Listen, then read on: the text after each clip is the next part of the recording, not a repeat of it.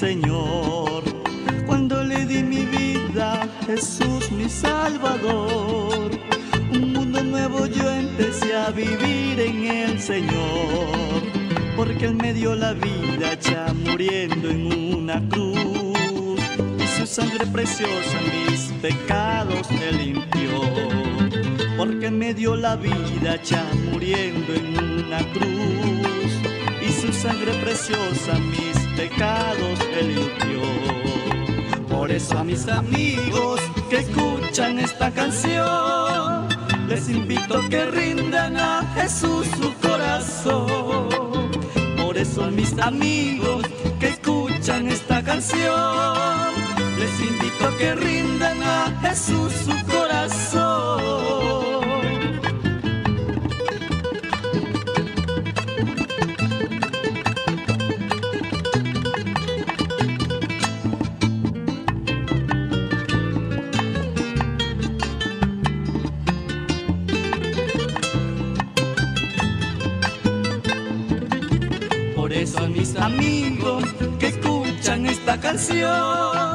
Les invito a que rindan a Jesús su corazón.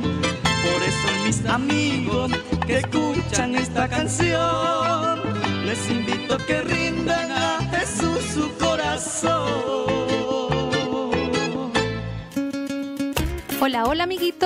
Esta es una invitación a tu programa Kennedy Gospel Kids. Cada sábado a partir de las 9 de la mañana tendremos concursos, entrevistas, temas especiales para ti, tips, datos curiosos, las aventuras de Cristianita Hola, amiguitos.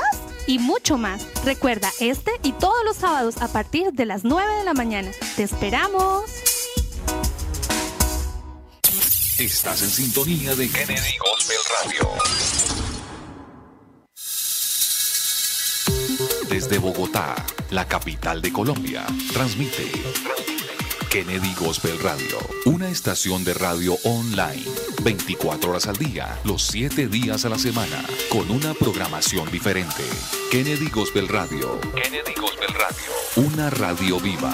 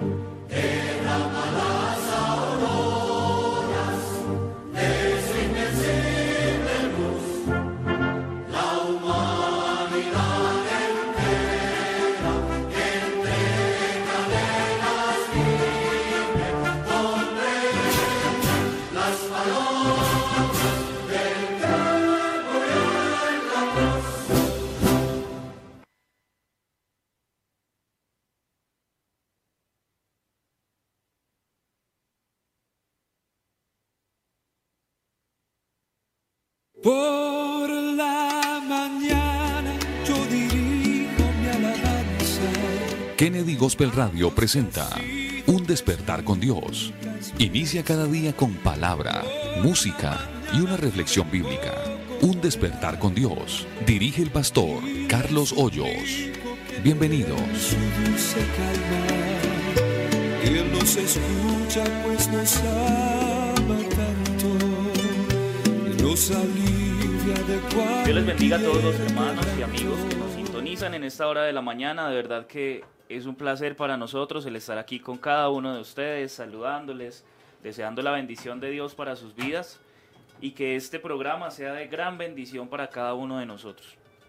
Les saludamos en el nombre del Señor Jesús y también saludamos a nuestra mesa de trabajo. Por aquí está nuestro pastor Edgar Pastor, el Señor lo bendiga. ¿Cómo está? Pastor Sebastián, buenos días para usted y para todos nuestros oyentes. Bueno, hoy llueve un poquitico aquí en Bogotá, está haciendo un tris de frío, así que si usted va a salir de su casa, váyase bien abrigadito, póngase una chaquetica bien, eh, bien buena porque se va a mojar un poquito. Hoy es un día eh, maravilloso para que nosotros podamos compartir las bendiciones de Dios en nuestras vidas a través de la radio. Lo, lo único que tenemos que hacer es copiar el link y eh, compartirlo con todos nuestros amigos que podamos. Claro que sí, pastor. Eh, lo que dice usted es muy importante. Les pedimos a toda nuestra audiencia, ayúdenos a compartir el enlace. De verdad que es una gran labor la que usted hace. Eh, llevar el Evangelio a través de un clic a todos sus contactos, a los grupos de WhatsApp, a los seguidores que tienen Facebook. De esta manera usted contribuye con la obra del Señor. Antes, eh, tal vez mm, el desplazarnos y, y el ir de un lugar a otro se nos hacía complicado, pero ahora no es difícil, solo está a un clic de distancia, así que le invitamos, mi querido hermano, mi querido amigo, que nos ayude a compartir. Hermano Michael, el Señor lo bendiga, ¿cómo está? Amén, hermano Sebastián. Bueno, muy bien, gracias al Señor. Contento de estar esta mañana acá aprendiendo de la palabra de Dios. Y bueno, un saludo muy especial para, para usted, para, para nuestro pastor Edgar. Y bueno, para toda la audiencia que, que están ahí conectados, a todos ellos Dios los bendiga. Bueno, no está de más recordar eh, compartir el enlace. La verdad que es de bendición que podamos llegar a muchas más personas con un solo clic y podamos todos aprender de la palabra del Señor. Claro que sí. Y entre tanto que eh, continuamos con nuestro estudio de la palabra del Señor, estamos ubicados en el Evangelio según San Juan. Hoy, gracias a Dios, arrancamos el capítulo 18. Eh, vamos a ir con una perla evangélica y ya regresamos para continuar con esta maravillosa estudio. La alegría de volver a la casa de Dios. Eso es lo que podemos deducir del Salmo 122 que dice, yo me alegré con los que me decían, a la casa de Jehová iremos.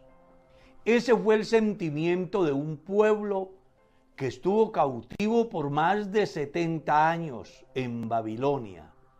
Y ahora que han podido regresar a su tierra, disfrutan con intensidad el privilegio de volver al lugar del culto, de la adoración, del sacrificio, el lugar donde ellos estaban acostumbrados a tener sus encuentros personales con su Dios a través de la vida ceremonial que en el templo se daba. Los historiadores dicen que eh, del Salmo 120 al 134 llevan el nombre de salmos graduales porque representaban sencillamente los 15 escalones que habían para subir al atrio del templo. Y en cada uno de ellos entonaban una canción que está escrita en cada uno de estos salmos. Y es que no era para más. Habían estado cautivos, lejos de su tierra, de su cultura, bajo situaciones diferentes a las que ellos estuvieron acostumbrados. No era para nada fácil la condición de este pueblo en cautividad. Pero un día Dios tuvo misericordia de ellos, la profecía se cumplió y han regresado. Y ahora que pueden estar de nuevo en la casa de Dios, qué mejor que convocar a todos para que juntos vayan y ofrezcan el culto a Dios y genere esta bendición tan grande que produce alegría y regocijo en la vida de todos aquellos peregrinos que por fin han regresado de nuevo a su tierra y a su templo y a rendirle el culto a su Dios.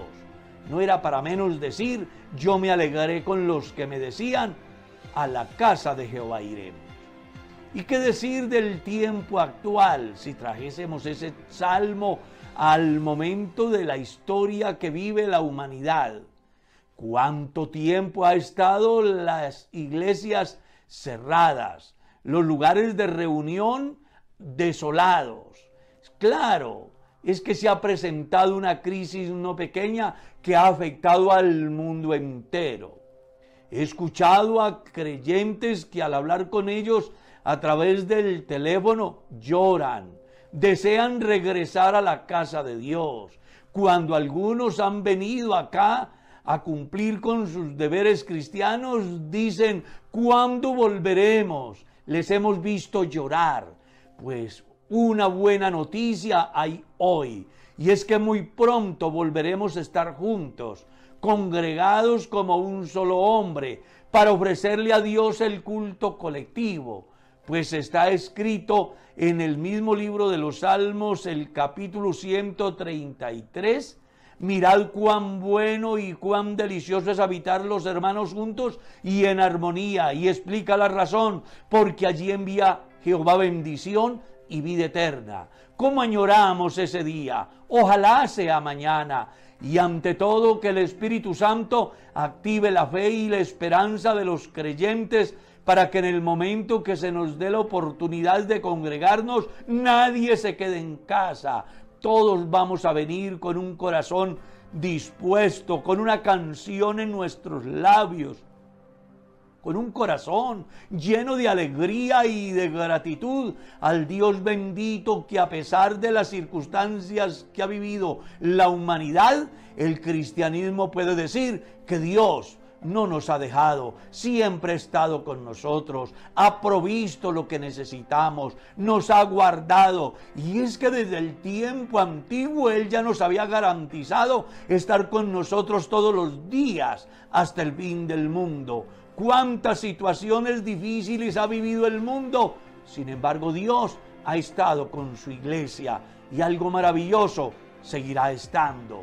Por eso, mis amados hermanos, les motivo hoy para que junto con el salmista expresemos la alegría de regresar a la casa de Dios. Ese debe de ser nuestro sentir. Y ojalá que hoy tu corazón esté dispuesto para unirte con el salmista y junto conmigo decir, yo me alegré con los que me decían, a la casa de nuestro Dios iremos.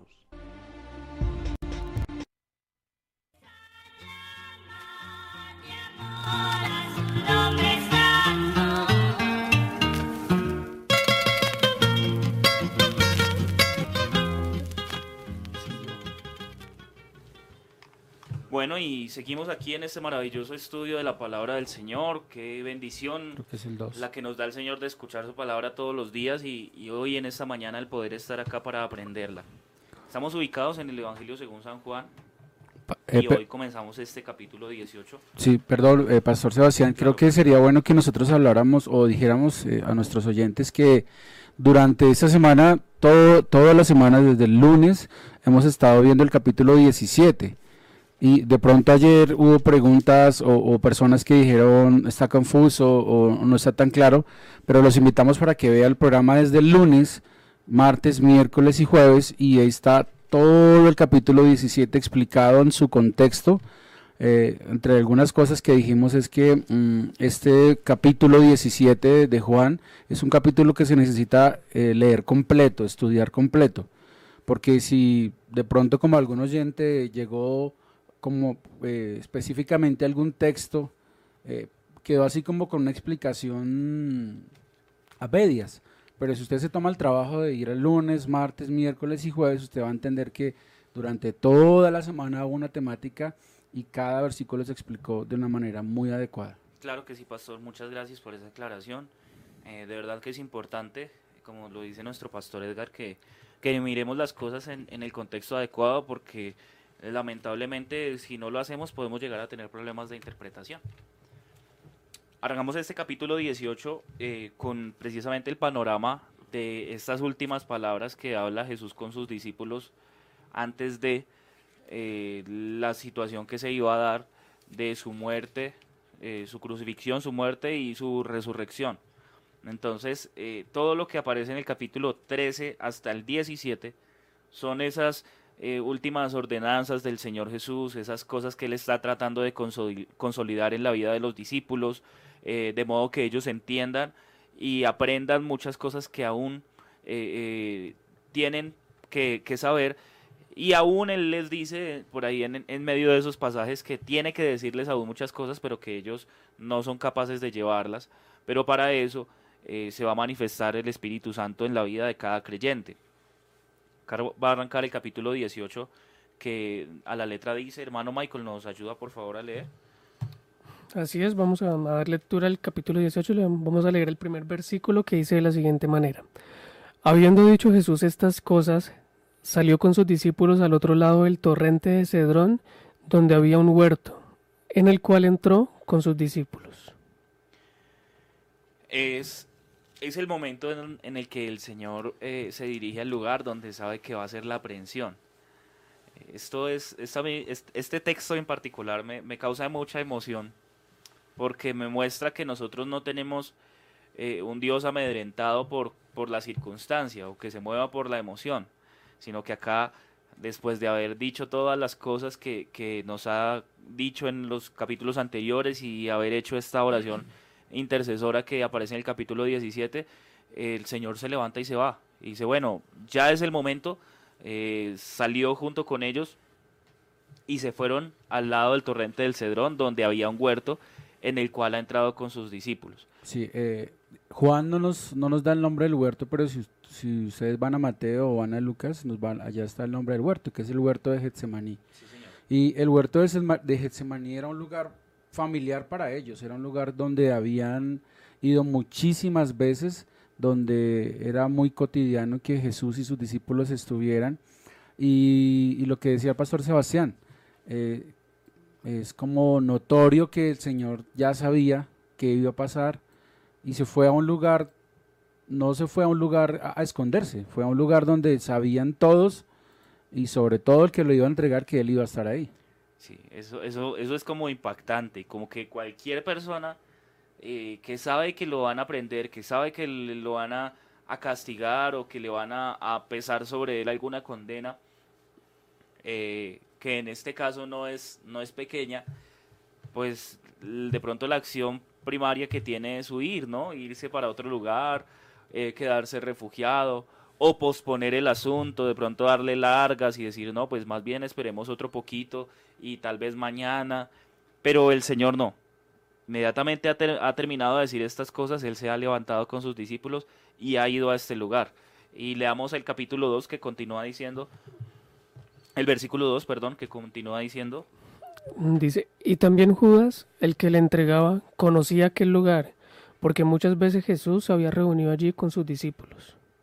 Judas, pues, tomando una compañía de soldados y alguaciles, de los principales sacerdotes y de los fariseos, fue allí con linternas y antorchas y con armas. Pero Jesús, sabiendo todas las cosas que le habían de sobrevenir, se adelantó y les dijo, ¿A quién buscáis? Le respondieron, a Jesús Nazareno. Jesús les dijo, Yo soy. Y estaba también en ellos Judas, el que le entregaba. Cuando les dijo Yo soy, retrocedieron y cayeron a tierra. Volvieron a preguntarles, ¿A quién buscáis?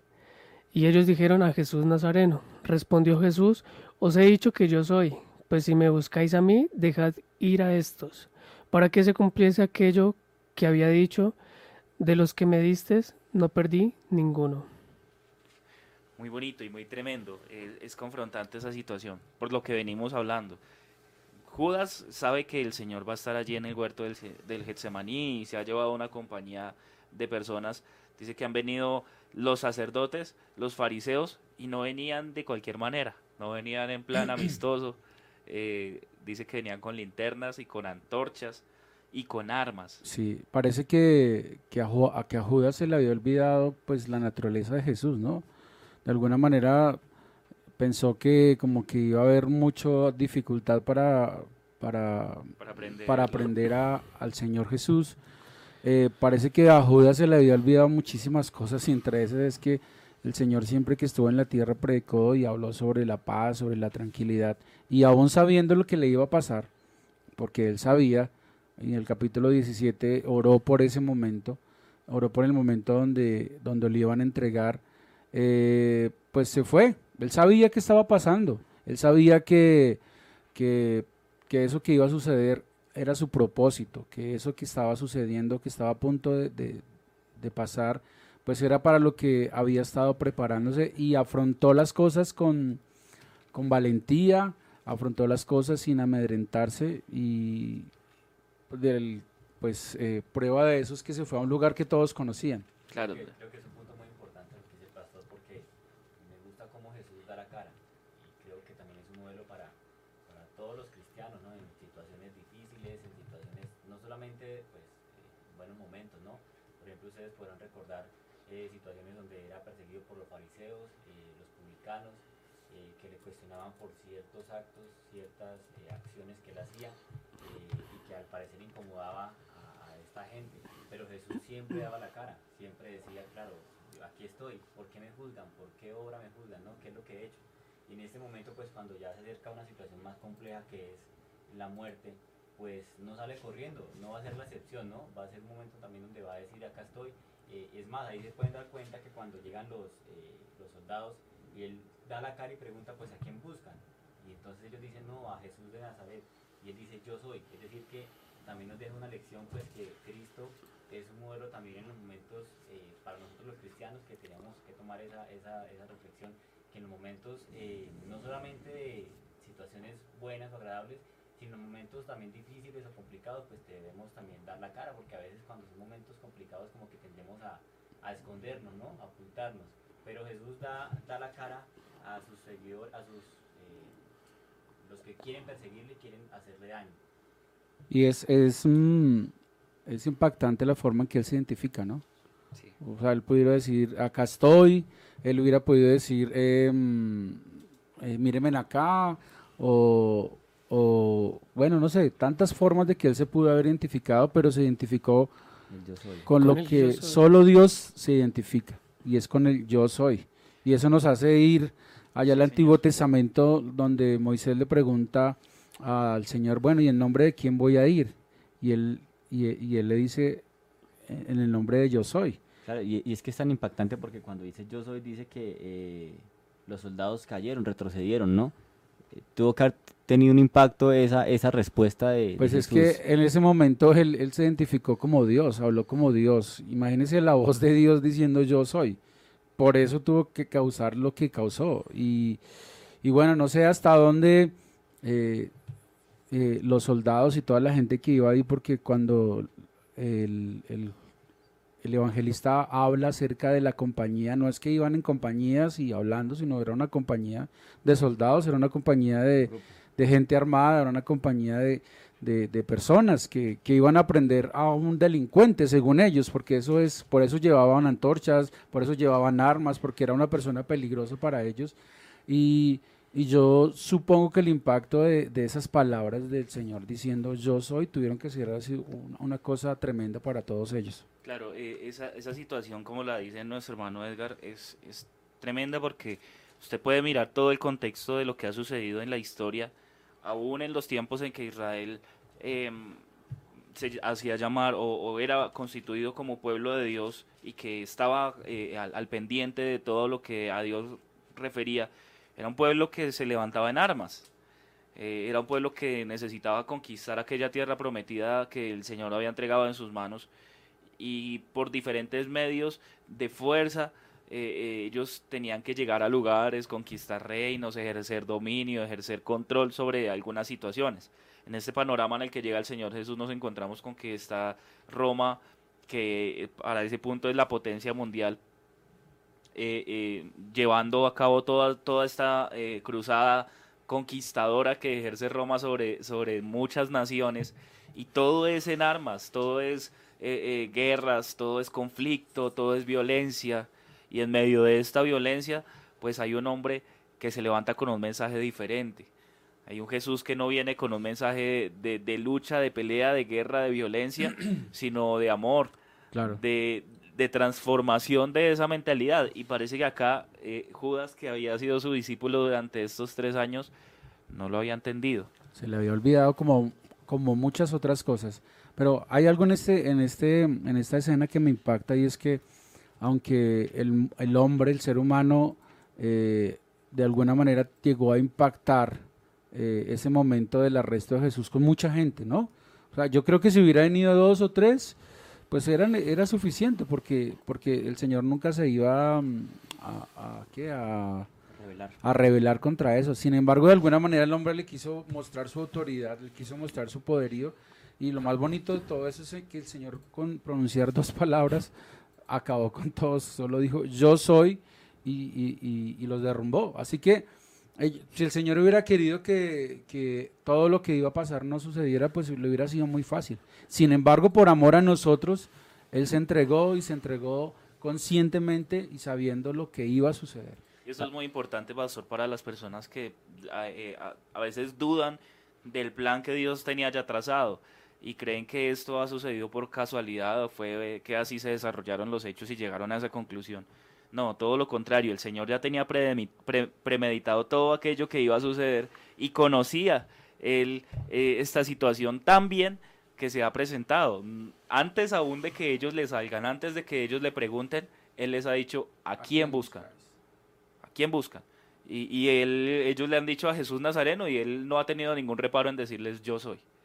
eh, como lo decía nuestro pastor, esta, esta eh, declaración es impactante porque va cargada con todo el poder de Dios. Claro. Que ha tumbado a toda esa compañía que venía con Judas.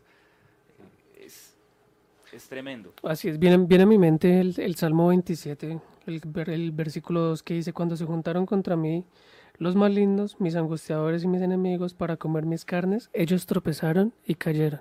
Yo creo que también es importante entender eh, la autoridad que Jesús da, tanto la que él tenía en ese momento como Dios en la tierra y la que tenemos nosotros también como, como hijos de Dios. Yo creo que es importante que hay algo diferente en nosotros y es que tenemos el nombre. Nos, nos veníamos viendo en los capítulos anteriores la, la importancia del nombre, la, la autoridad que tiene el nombre y acá él se está haciendo reflejar simplemente como Dios, pero yo creo que nosotros también tenemos la autoridad de ese nombre y cuando muchas veces nos encontramos en una situación difícil, adversa, un poquito tal vez haciendo un paréntesis a lo que está pasando, podemos entender de que hay algo más grande en nosotros y que es el nombre de, de Jesús. Claro, yo, yo tengo una experiencia en cuanto a lo que dice el hermano Michael, porque, eh, pues, eh, cierta ocasión yo me encontraba con un muchacho en la iglesia hace muchos años, ¿no? Y bueno, pues íbamos de camino a cierto lugar y pues él llevaba en sus manos una cámara. Recuerdo que, que en ese momento, pues, eh, íbamos pasando por un lugar un poco, pues, eh, solo, sí, un poquito alejado. Y recuerdo que salió alguien en el camino, pues, a tratar de, de robarnos y, quitarnos las pertenencias. Y recuerdo que lo primero que hizo él fue invocar el nombre de Jesús. Y en ese momento, pues, los ladrones, no, o sea, no necesitamos eh, agredirlos, no tuvimos que hacer nada, sino simplemente con eso bastó para que ellos se fueran. Es como que hubieran escuchado algo terrible y salieron corriendo. ¿Y por qué llegó a esto? Porque eh, en esta situación en la que el Señor Jesús dice yo soy, y que nosotros como cristianos invocamos el nombre de Jesús, hay poder en el nombre de Jesús, invocamos pues eh, la grandeza de Dios que nos protege, pues dice la palabra del Señor, caerán a tu lado mil y diez mil a tu diestra, más a ti no llegarán, ¿no? Y creo que, que es muy acorde eh, pues el ejemplo que pongo con, con lo que dice la palabra del Señor acá, porque pues eh, en cualquier momento de dificultad podemos recordar que no solamente tenemos a Jesús que nos dio la salvación, a Dios que nos dio la salvación, eh, sino que también tenemos protección por medio de Él. Así que en situaciones difíciles podemos acudir, invocar su nombre y bueno, pues yo creo que también algunos de los que nos escuchan habrán vivido, experimentado alguna situación difícil en su vida, comprometedora con su vida, pero el Señor creo que a invocar el nombre de Jesús eh, se, han, se han sentido protegidos, guardados por, por medio de, del nombre de Él, ¿no? Ahora que esta declaración de este nombre eh, va, va a tener mucho contexto, no mucho valor, como lo decía nuestro hermano Edgar. Vamos a, a trasladarnos allá a, a cuando Moisés está por realizar esa campaña libertadora y pregunta que en nombre de quién vas y los hijos de Israel le dicen, bueno, ¿y tú en nombre de quién vienes? Eh, Dios le ha contestado, pues diles que yo soy y me ha enviado. Y ese yo soy tiene eh, una característica muy especial y es que reúne todos los atributos de lo que Dios es, que Él es eterno, que Él es autoexistente, que Él es autosuficiente.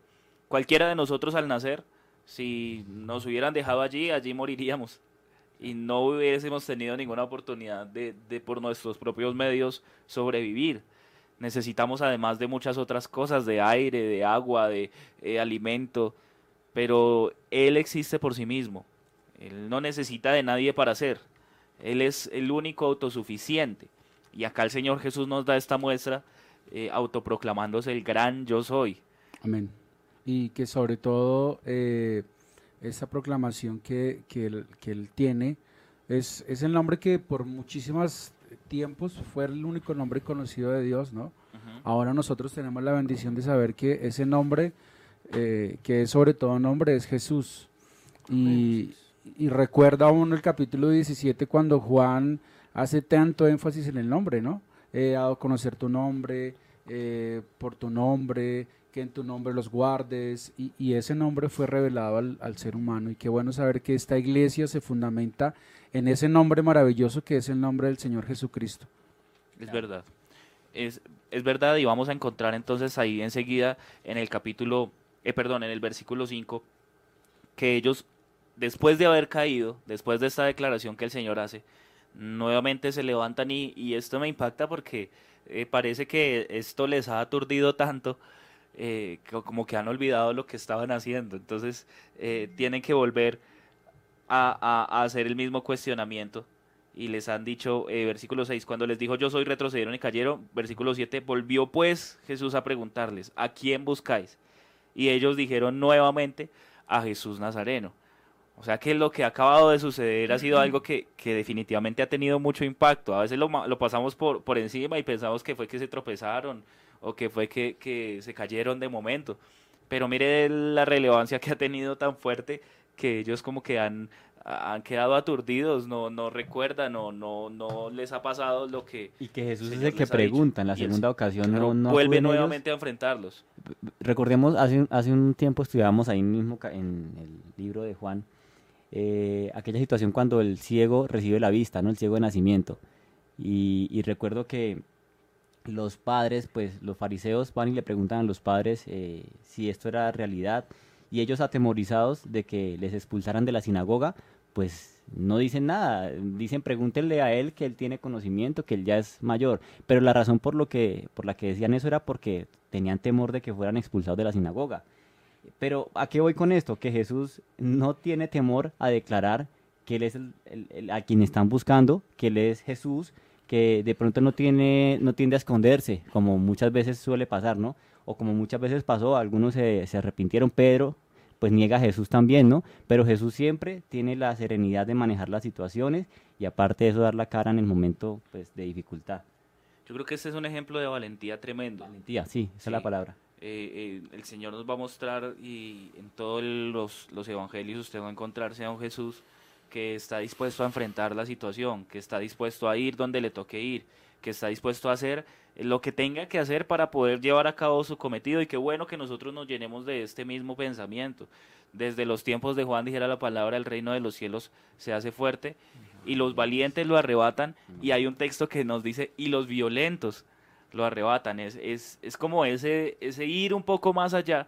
Y acá en ese texto eh, no se refiere a una violencia de tomar en armas, sino de, de enfrentar las cosas. Sí, Claro. Hay, hay el versículo también que dice, mira que te mando que te esfuerces y seas valiente, ¿no? Claro, Yo creo que hace le va a decir el Señor que se esfuerce porque Él repartiría la tierra por heredad. Por el propósito que tenía en su vida, va a tener que llegar a, a tomar decisiones que sean contundentes.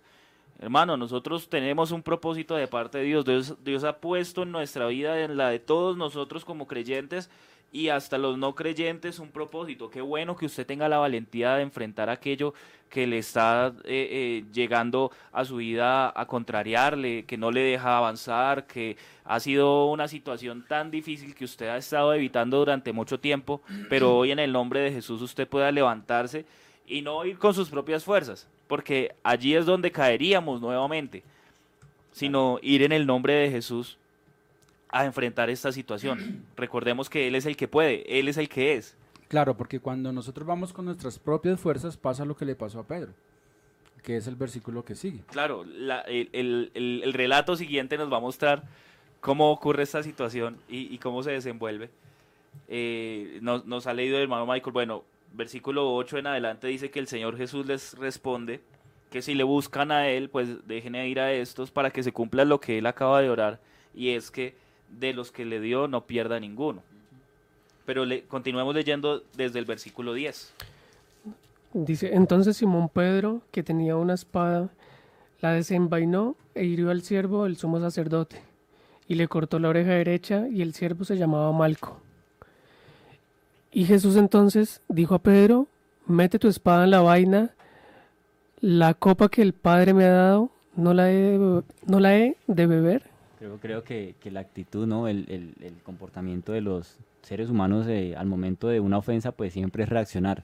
Y se ve un carácter vengativo de, de Pedro al querer defender, pues, obviamente a su líder, al Señor Jesucristo, al que los ha guiado, porque pues él sabía que el Señor Jesús no iba a responder de esa manera. Entonces creo que él lo hace, pero, pero, pero es impactante más adelante lo que vamos a leer es que, que el Señor Jesús le reprende por esta, esta acción que él hace. Claro, porque en este pasaje Pedro está demostrando o nos está representando a todos los seres humanos Claro. como, como impulsivos, como carnales y de alguna manera él intenta solucionar algo que todavía no ha podido entender porque ese Pedro que está aquí es un Pedro que todavía no ha sido lleno del Espíritu Santo, es el Pedro que se enoja, es el Pedro que responde de primeras, es el Pedro impulsivo, es el, eh, el Pedro sanguíneo, el, el Pedro que se le, como, como decimos, se le sube la sangre rapiditico a la cabeza.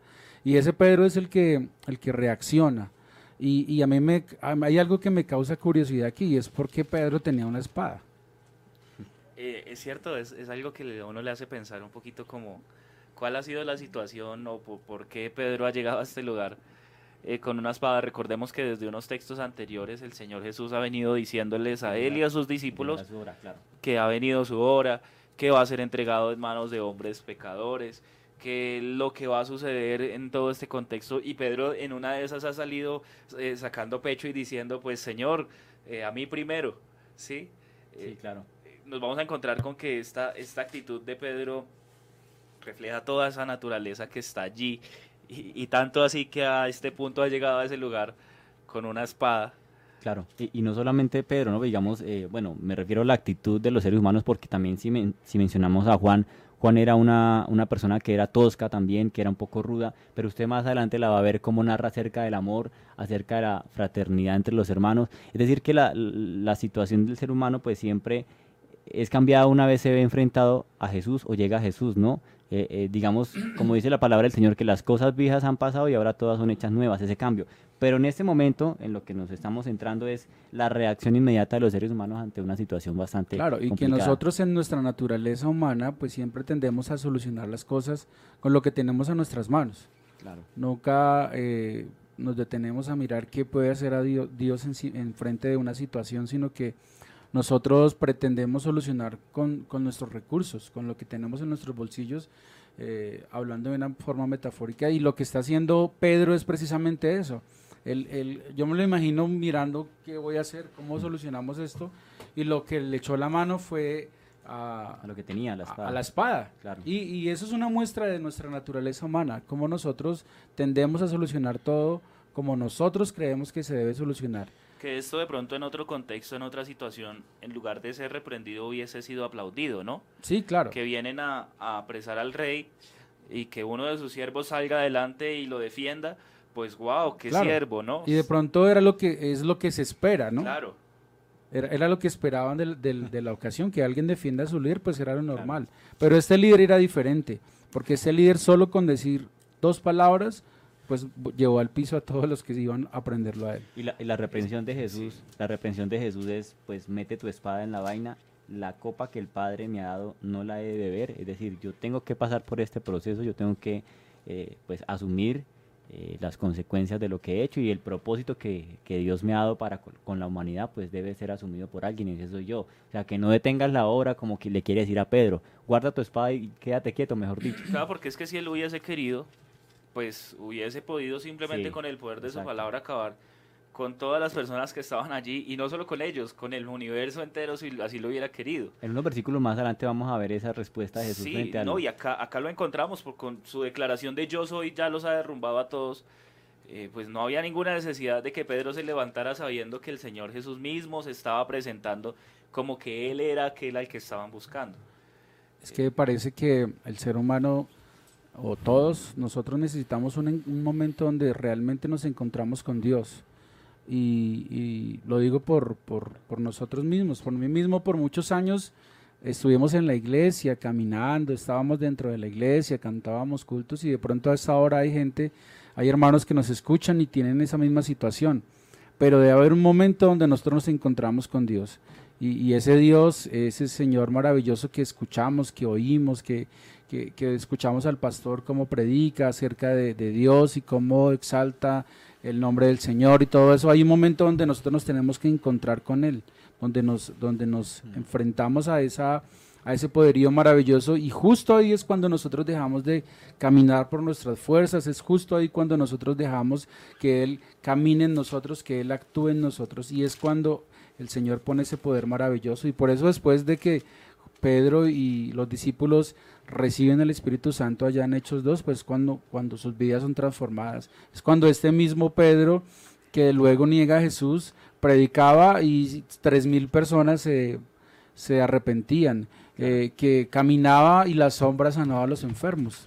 Pero es, es todo eso ocurrió después de que tuvo ese encuentro maravilloso con el Señor Jesucristo. Claro. Y, y es, es bueno ver que, que los que están comenzando en el camino de Dios, pues es un proceso, es un proceso que, que lleva eh, tiempo, es un proceso que, que es paulatino, que, que, va de a pocos. Y si usted quiere de pronto eh, notar eso, puede ver a Pedro. Hmm. El Pedro de, de, este, de este episodio es un Pedro compulsivo, es un Pedro claro. que responde con el machete, perdóneme la expresión, es un Pedro que responde con sus fuerzas. Pero más adelante vamos a encontrar un Pedro transformado en ocasiones nosotros tenemos una tendencia a actuar de esa manera. Sí, claro. Eh, yo creo que lo que decía nuestro pastor Edgar es muy cierto y cuando uno está arrancando la vida cristiana tiene mucha emoción, pero tiene, carece de conocimiento, carece de, de, de, de saber, eh, como dijera el Señor, de qué espíritu es. Mm. Eh, como alguna vez le dijeron los algunos de sus discípulos, pedimos fuego para que descienda del cielo y los consuma todos estos. No saben de qué espíritu son. Y acá Pedro nos está demostrando esto. Y, y no, no es por juzgar a Pedro. Usted a veces ve que le damos muy duro a Pedro. Pero, pero es que es la naturaleza de todos nosotros. Es, que, es, es, que Pedro es la representación de la raza humana en, en, en todo su esplendor. Sí, sí, sí. De los defectos, de, la, sí. de ser impulsivos. Y a pesar, y a pesar que, que el Señor Jesucristo, eh, durante esos tres años que estuvo con ellos, estuvo tratando de inculcarles eh, una escuela, una doctrina totalmente diferente, porque la, la, la, ley decía que ojo por ojo y diente por diente, y al parecer aquí Pedro pues efectúa eso, ¿no? Pero el Señor que les ha dicho anteriormente, pues si les pegan en una parte la cara, en la mejilla, pues pongan la otra, que yo creo que es algo muy complicado o muy complejo para nosotros los seres humanos porque tenemos algo que se llama ego, ¿no? Claro, es que, es que precisamente este tipo de muestras nos van a, a, a, a dar a entender que lo que cambia al hombre es el Espíritu de Dios que viene a habitar en él por la palabra, que lo que va a generar ese nuevo nacimiento es todo lo que va a transcurrir dentro de la vida del creyente, pero con su espíritu que no va a ser eh, eh, una, una transformación desde mis propias fuerzas o porque yo me conserve muy bien eh, o porque yo quiera cambiar, como puedan pensar hoy muchas personas que tienen ese tipo de, de, de, creencias, de pensamiento superficial en que con sus propias fuerzas pueden, en que ellos con sus medios pueden lograr una cantidad de cosas, de que creen en ti mismo y vas a lograr lo que quieras. Pues resulta que acá el Señor nos da una muestra de que no, este Pedro ha andado tres años con Jesús, pero aún dentro de él hay una naturaleza que lo lleva claro. cautivo. Y vamos a encontrar que eh, la única forma en la que se haga palpable el Espíritu de Dios en la vida es esa, que, que, el Espíritu de vida en Cristo Jesús es el que me libra de la ley del pecado, es el que no me hace estar bajo ese mismo pensamiento de todos los seres humanos, sino que ha transformado mi vida y realmente ha cambiado mi manera de ser, de vivir, de pensar, de actuar y la, la, o sea, la serenidad con que el Señor Jesús maneja la, la, situación, porque anteriormente ha sido provocado también de palabra, ¿no? Pero nunca habíamos llegado a este punto donde es provocado físicamente por, por los soldados, por los que van a apresarlo, como a ver qué va a hacer. Maneja la tranquilidad, maneja la serenidad y dándole también ejemplo con esto, porque también con sus acciones Jesús les daba ejemplo a los, a los apóstoles. Pero creo que algo que me gusta mucho que dice la palabra del Señor también es que el fruto del Espíritu Santo es amor, y pues aquí está demostrando amor porque tiene compasión por aquel que le ha cortado la oreja a Malco, eh, Malco que Pedro le cortó la oreja a Malco. Gozo, paz, maneja una paz, sí, paciencia. Todo esto se ve reflejado en, en el fruto pues del espíritu y es muy bonito que, que, nosotros podamos tomar algo de esta acción o de esta actitud que toma Jesús. Por ejemplo, al momento en el que nos hagan alguna ofensa, pues tengamos paciencia, no nos llevemos o no nos desboquemos a, reaccionar de una manera que no sea acorde.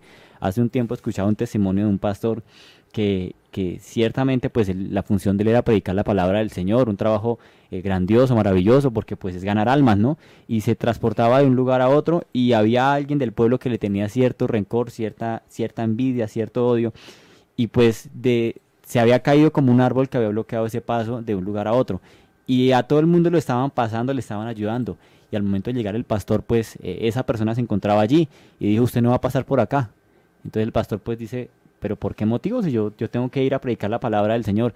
Y esta persona no quiso y el pastor fue a pasar y le ha pegado un puño en la cara. Pues imagínese, yo no sé usted cómo reaccionaría o yo cómo reaccionaría ante esta situación. El pastor dice que pues le ha reventado la nariz y, y él se ha quedado quieto. Entonces lo que hace es recoger su, su moto, va de vuelta nuevamente y sigue su camino pues de vuelta al lugar donde estaba. Y en el camino lloraba. Y yo creo que no sé, él decía que en algún momento de la vida antes él no esperaba reaccionar de esa manera, de ser tan sumiso, tan, tan humilde, pues de que no, no de pronto le hubiera sacado la mano y le hubiera pegado. Pero yo creo que a veces en situaciones es mejor ser uno, tener esa actitud, ¿no? Que el Señor es el que toma Claro, ya... es que hay que ser cristiano y el Señor toma el control de la Toma el vida del control de la situación, claro. Toma el control de la vida del creyente en la medida que el creyente se lo permita, claro está. Porque también ocurre que hay personas que, aunque dicen ser cristianas, aún siguen siendo guiadas por sus instintos. Con sus acciones no lo reflejan. Exactamente. Hay algo, hay algo, hay algo que, que me gusta de este pasaje y es que, bueno, es el propósito con el que Pedro eh, desenvaina su espada y era a Malco y es precisamente eso del, del impedimento de lo que Jesús está próximo a hacer. Ujú. Jesús está próximamente a ser crucificado, bueno, ya han venido una compañía de ejércitos por él y la actitud que toma Pedro como, como represalia es sacar su espada, pero Jesús le responde y le dice, mete tu espada en la vaina y le dice unas palabras, la copa que el Padre me ha dado no la debe beber, o sea, lo que yo voy a hacer en un momento no lo tengo que hacer. Y a mí me gusta eso mucho porque muchos de los discípulos en algún momento eh, intentaron persuadir a Jesús de eso. Y el, el escritor a los hechos, que es Lucas, él dice, y como no le pudimos persuadir, desistimos diciéndose, hágase tu voluntad, Señor. Llegó un momento en que ya algunos habían entendido que ya no podían hacer nada más, que lo que Jesús había dicho que se iba a cumplir, se tenía que cumplir.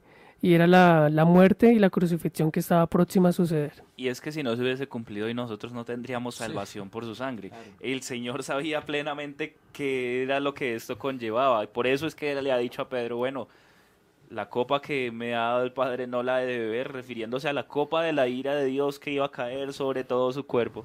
Porque era el pecado que llevaban todos los hombres, que iba a ser eh, eh, eh, consumado, que iba a ser... o que iba a, a- a él pagar esa condena que todos nosotros teníamos que pagar en su cuerpo, con, con todo lo que el Señor ha hecho, eh, lo único que ha, ha, mm, ha querido manifestar es que esta copa, este evento que ha de suceder, es trascendental y necesario para la vida de todos los hombres, Amén. para la vida de toda la humanidad. ¿Y qué hubiera sido de la raza humana sin ese acontecimiento, no? ¿Qué hubiera sido de nosotros hoy si el Señor nos hubiera entregado como se entregó?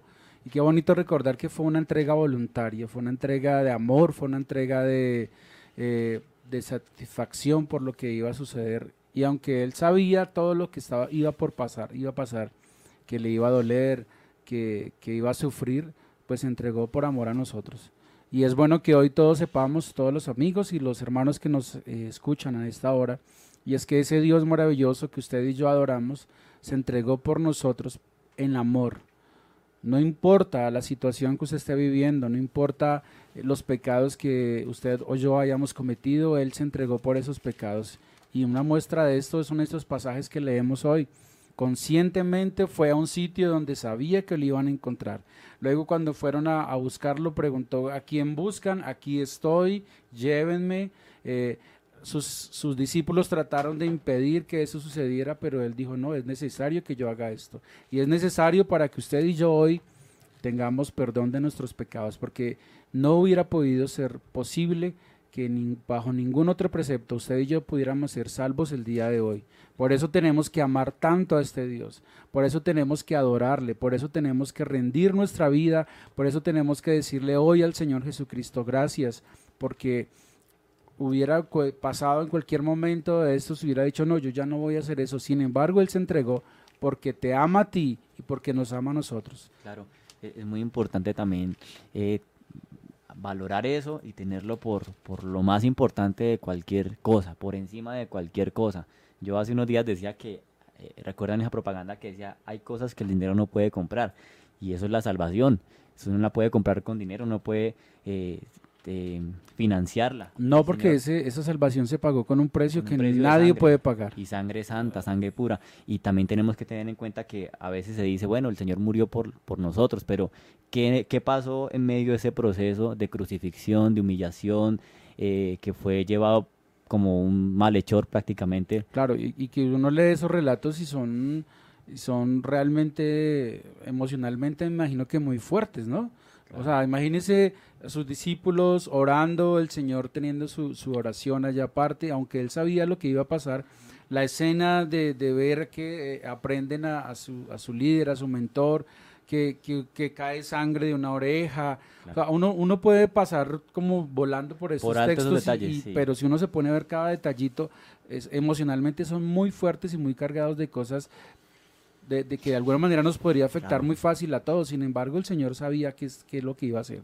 Claro, y en el relato de Juan nos va a mostrar cómo, eh, eh, perdón, en el relato que de Lucas acerca de este mismo hecho nos va a mostrar cómo el Señor restaura eso que, que Pedro ha, ha dañado. dañado, claro. Eh, Pedro le ha quitado la oreja a Malco pensando que es lo que está bien hacer. Y que estoy seguro que, que, que ese espadazo no iba para la oreja. No, Para la- claro, a la cuello, cabeza. la Lo que iba a claro. Se equivocó. Lo que iba a hacer, lo que pasó fue que se escachó. Claro. Pero él no iba, él no iba a hacer eso, él iba a quitarle la cabeza. E- Es muy importante lo que dice y lo que menciona la palabra del Señor. Hay cosas que no se mencionan en ciertos libros, pero otros los especifican, ¿no? Sí, Lucas es muy detallista al momento de, de Y por escribir. ejemplo, Juan es el único que dice que, que fue Pedro el que hizo eso. Sí, sí, Lucas no dice Acá eso. Lucas dice uno de ellos. Uno de, de ellos, ellos. Pero Juan sí nos especifica quién fue. Exacto, Ajá. pero, pero me gusta, me gusta, eh, reitero esa acción del Señor Jesús que a sus enemigos, pues antes les sana. Imagínense, la persona que iba a hacer mal contra él, pues él con una actitud de amor, porque es lo que le ha venido enseñando a ellos eh, en el capítulo 17, en el capítulo anterior 16 y 17, eh, acerca del amor, amados los unos a los otros, ¿no? Y yo creo que el Señor Jesús al momento es de ver a este hombre sin la oreja, pues lo que único que pensó, él también necesita salvación. Él necesita también de lo que yo voy a hacer, que él reciba eso. Claro, y eso nos tiene que hacer pensar a nosotros como creyentes, como cristianos, en que todas las personas necesitan del Señor. A veces nosotros nos eh, compramos o nos casamos unas peleas con alguien en el vecindario, bueno, no sé, en la empresa, en el trabajo, pero aún esa persona que nos hace la vida imposible necesita del Señor. Y nosotros tenemos que aprender a ver cómo Dios ve a las personas, que Él las ve ese con amor. punto. ¿Cómo ve Jesús a ese Malco que viene a capturarlo, que viene a apresarlo? El Señor lo está viendo con otros ojos. El Señor no lo está mirando con los ojos de aquel captor, de aquel No. eh, Enemigo. enemigo, sino de aquella persona necesitada que está ignorando muchas cosas, que le falta conocimiento, que le falta relación, pero que por él también está a punto de desarrollar esta obra gloriosa, como decía nuestro hermano Miguel, y, y acá nos encontramos con que el Señor le ha restaurado. Y Y, ahora, y que es un desafío para nosotros el día de hoy, ¿no? Yo no sé si ustedes no los confronta eso, pero a mí me confronta de una manera tremenda. Y es que a veces nosotros como que nos volvemos, eh, discúlpeme la expresión, nacionalistas de la fe.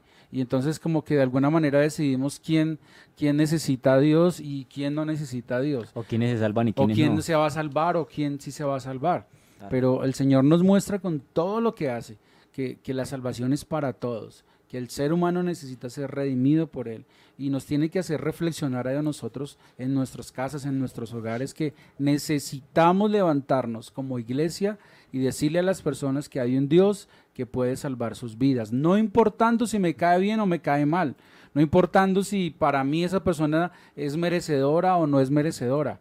El Señor murió por todos los seres humanos y con amor se entregó a nosotros. Sufrió nuestras, eh, el dolor de nuestros pecados, sufrió el dolor de nuestras llagas y nosotros tenemos que entender hoy que esa salvación es para todo el mundo. Y un ejemplo es este. En vez de de pronto, eh, no sé, decir, sí, vamos a pelear, vamos, no, no, no, él, con amor, me lo imagino tomando la orejita, limpiándole por ahí la tierrita que, que le había caído y, y en su poderío y en su majestad volvió y le restauró a esa persona. Ahora ustedes imagínense, pues no solamente eso, sino cuál sería la reacción de los que le iban a, a llevar cautivo. Porque pues imagínense, le ha quitado la oreja a uno de ellos y ahora todos viendo que él le hace eso, yo creo que, pues no sé, tuvo que ha sido impactante, ¿no? Claro. Eso, eso es lo que yo hablaba ahorita, de las emociones tan fuertes que tuvieron que en esos momentos y la gente que estuvo, o las personas que estuvieron ahí en ese instante tuvieron que ser impactadas con muchísimas cosas.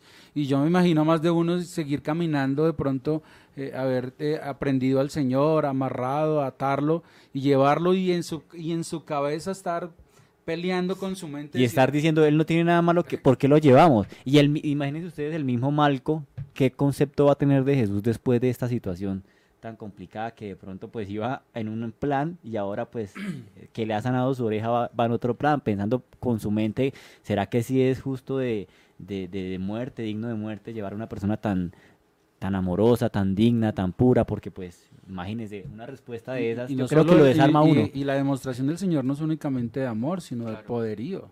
O sea, ¿quién, qué ser humano toma la parte de, de- de otro que se le ha caído, que se lo han roto, claro. y se lo pega y, y queda perfecto y vuelve a ser como antes?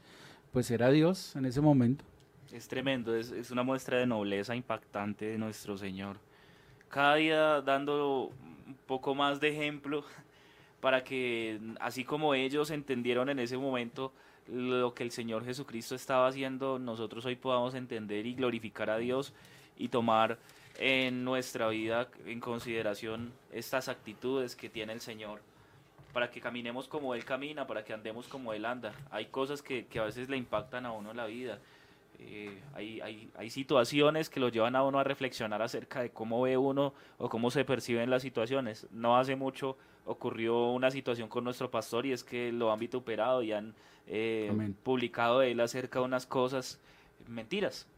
Han dicho mentiras sobre él en redes, pero hay algo que me impactó de toda esa situación es que cuando nuestro pastor se ha levantado para orar por esta persona eh, o para orar por esta situación, él, él ha dicho que principalmente oremos por esa persona, que Dios le permita convertirse, que Dios le permita arrepentirse, que Dios le permita cambiar. Y cualquiera otro pensamiento diría, no, vamos en contra de ella, es que mire vamos lo a que hizo". demandar, ¿Cómo vamos se a- le ocurre hablar así? ¿Cómo se le ocurre? Vamos a pensar, sí, pero, pero es el pensamiento que refleja Jesús acá y que Amén. debe estar en la iglesia del Señor y en todos los cristianos hoy en día, que nosotros podamos llenarnos de esta misma mirada de Jesús hacia las personas, que no miremos con esos ojos de odio, con esos ojos de ira, con esos ojos de, de ir en contra de todo lo que no crea en el Evangelio, sino que encontremos como Jesús ha mirado a Jerusalén, como eh, ovejas perdidas que no tienen pastor Amén. Como personas que necesitan de Dios, que necesitan una mano, que necesitan una palabra.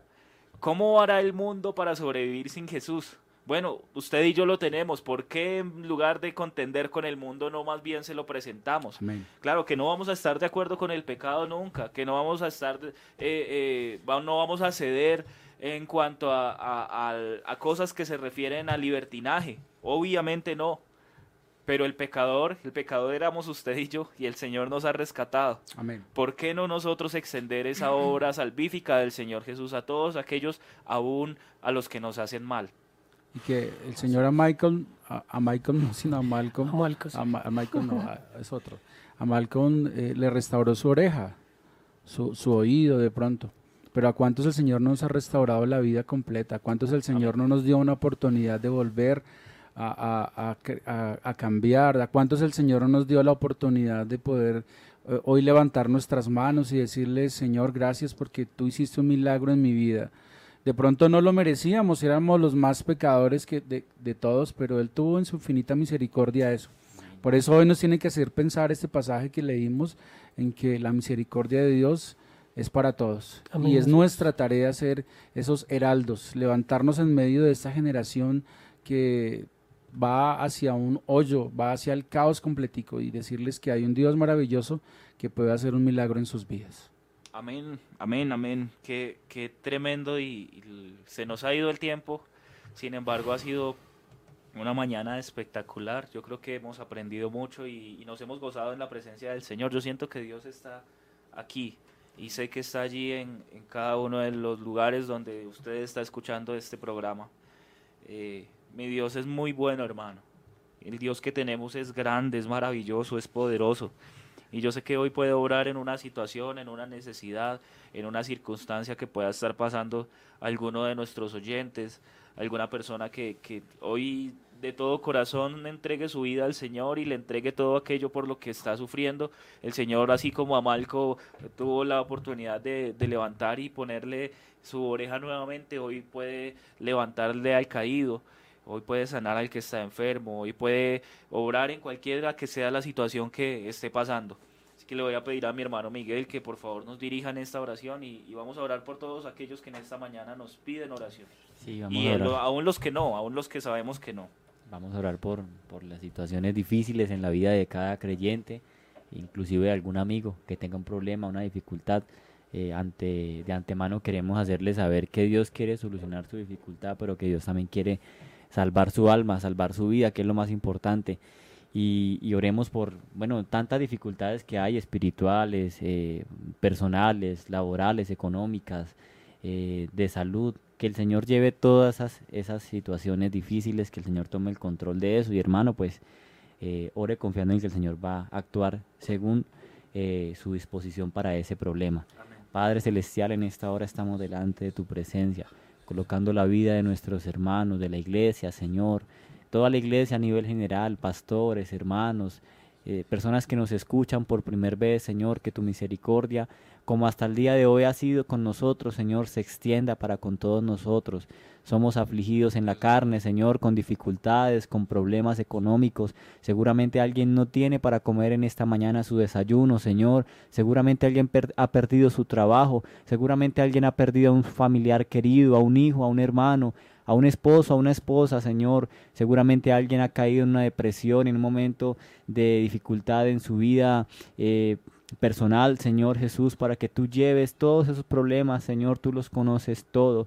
Dice tu palabra que muchas, Señor, son las aflicciones del justo, que son variadas, Señor, pero que tú llevarás el control de cada una de ellas. Así que en esta hora queremos pedir según tu misericordia y tu voluntad que actúes un milagro, una sanidad, que es una respuesta, Señor, según a tu tiempo y no al de nosotros, Señor. Pero en ese momento de dificultad solamente trae paz, consuelo para nuestras almas, Señor Jesús. Te lo pedimos en esta mañana, Dios mío, en tu santo nombre.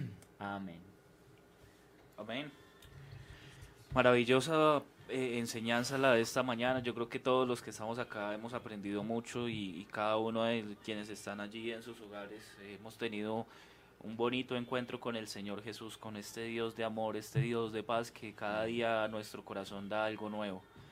Nos despedimos de toda la audiencia deseándoles que el Señor Jesucristo les bendiga. Mi pastor Edgar, el Señor lo bendiga.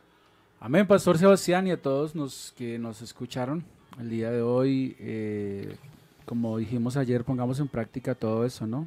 Porque la palabra nos invita a ser, em, no, a no ser oidores olvidadizos, sino que pongamos por obra todas las cosas. Un saludo y muy especial a todos los que estuvieron hoy en el programa, en, aquí en Kennedy Gospel Radio y en todas las emisoras que nos retransmiten. Es una bendición para nosotros poder acompañarles el día de hoy y bendiciones para todos. Amén, hermano Miguel, Dios lo bendiga. Bueno, Dios los bendiga a todos, que esperando que tengan un o tengamos un excelente día bajo la bendición del Señor y para todos los oyentes de igual manera. Y claro que sí, es lo más importante lo que hemos aprendido no es que leímos, sino que llevemos esto por obra. Y bueno, no nos cansamos de decirles a ustedes que nos ayuden a compartir el mensaje. Recuerde que estamos por YouTube, eh, estamos por eh, Facebook, eh, Instagram, perdón, Telegram y Spotify. Así que pues estamos trabajando también para que eh, podamos alcanzar varios medios y que también sea facilidad para ustedes. Pero no solamente eso, comparta el mensaje de la palabra del Señor que creo que alguien podrá de, ser de bendición en el día de hoy y ayudará a que la palabra del Señor se expanda, que crezca y cumplirá también pues lo que ha dicho el Señor Jesús, ¿no? Que prediquemos el evangelio a toda criatura y bueno, eh, Dios los bendiga para todos. Amén, amén, claro que sí. Amado Michael, el Señor Jesús lo bendiga.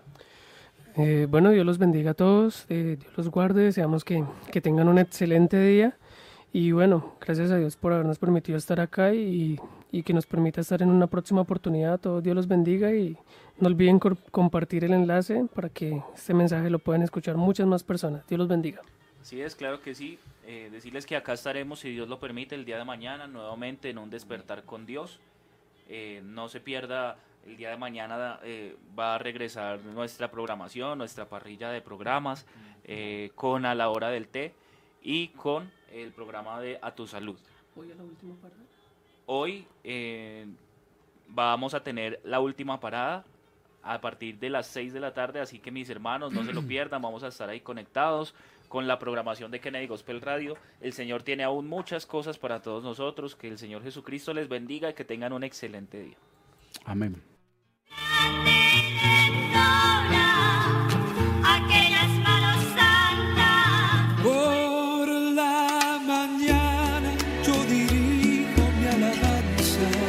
Kennedy Gospel Radio presentó Un despertar con Dios.